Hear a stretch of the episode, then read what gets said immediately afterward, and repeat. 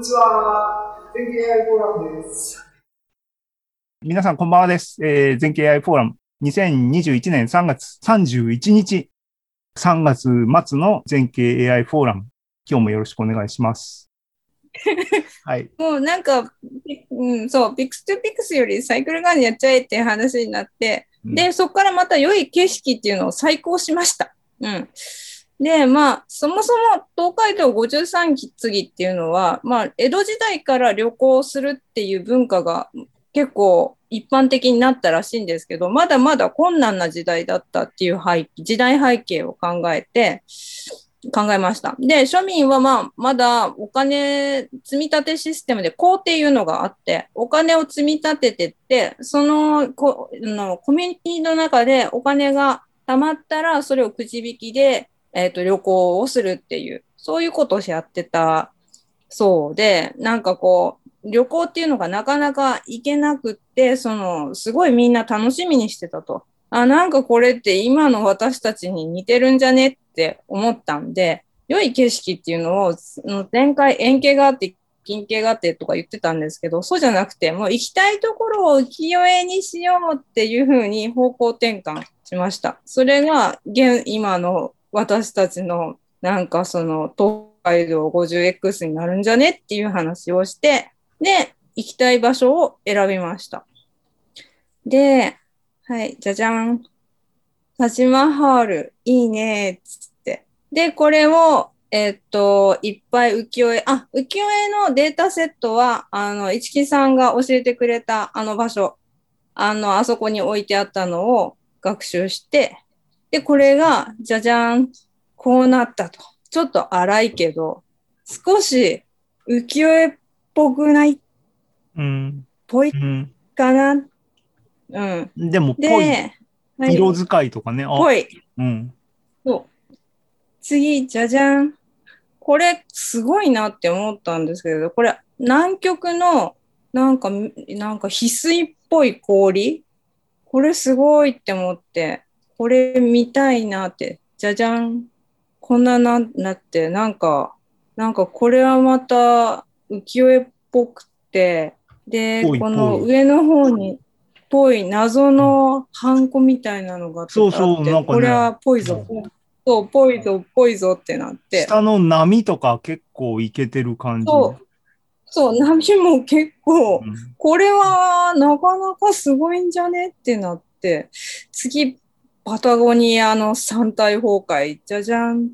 これもすごいんじゃねってなってやると、なんか、これもそこそこ版画っぽくなりました。で、次、じゃじゃん。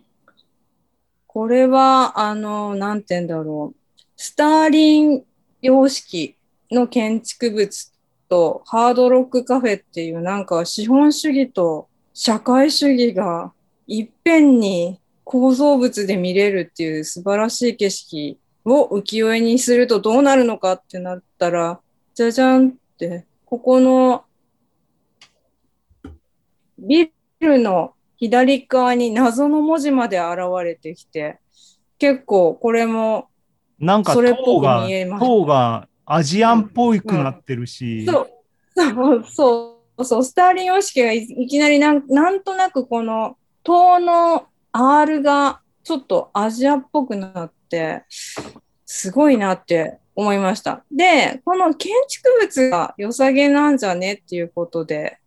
次、じゃじゃん、ザハ・ハディドを選びました。これも見に行きたいって。で、ザハ・ハディドのこの建築物選んだ理由は、まあ、こう空があるのと、あの、空に鳥が飛んでるのがなんとなく浮世絵に近いかなと。なおかつ、このザハのこの建物がどうなるのかっていう好奇心でやってみたら、じゃじゃん、こんな風に、すごく鳥が、鳥っぽくなくなったんだけど、これはこれ結構浮世絵じゃないかと思いました。これはじゃなくても十分現代的なイラストっぽくてかっこいいですね、これはね。色使いとかね。なんか、これ、うん、これはいいなと思う。素晴らしい。で、これ、えっ、ー、と、南アフリカのえっ、と、チャペルらしいんですけど、これ、これもすごそうだーって、空もあるしってやったら、これも結構謎の、謎のなんか建造物の、うん、なんか版画っぽくなって素晴らしくなりました。で、次、この、これ一見なんかよくわからないんだけど、これもよく見たら、あの、ザハ・ハディドの北京空港、去年オープンした、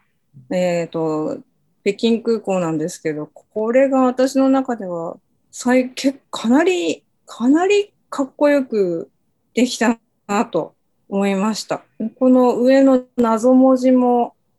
いい感じになってて、で、そしてこの謎文字、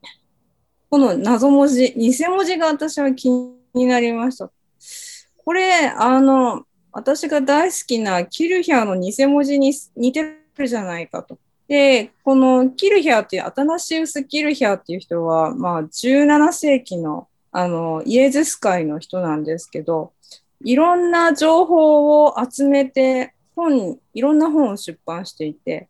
で、漢字がわからないんだけれども、なんとなく勝手に漢字を書いてるんですね。で、この、この絵の左側の方に、なんか、上は波、原密樹って読むな読めるような気がするけど。絶対そうでしょう。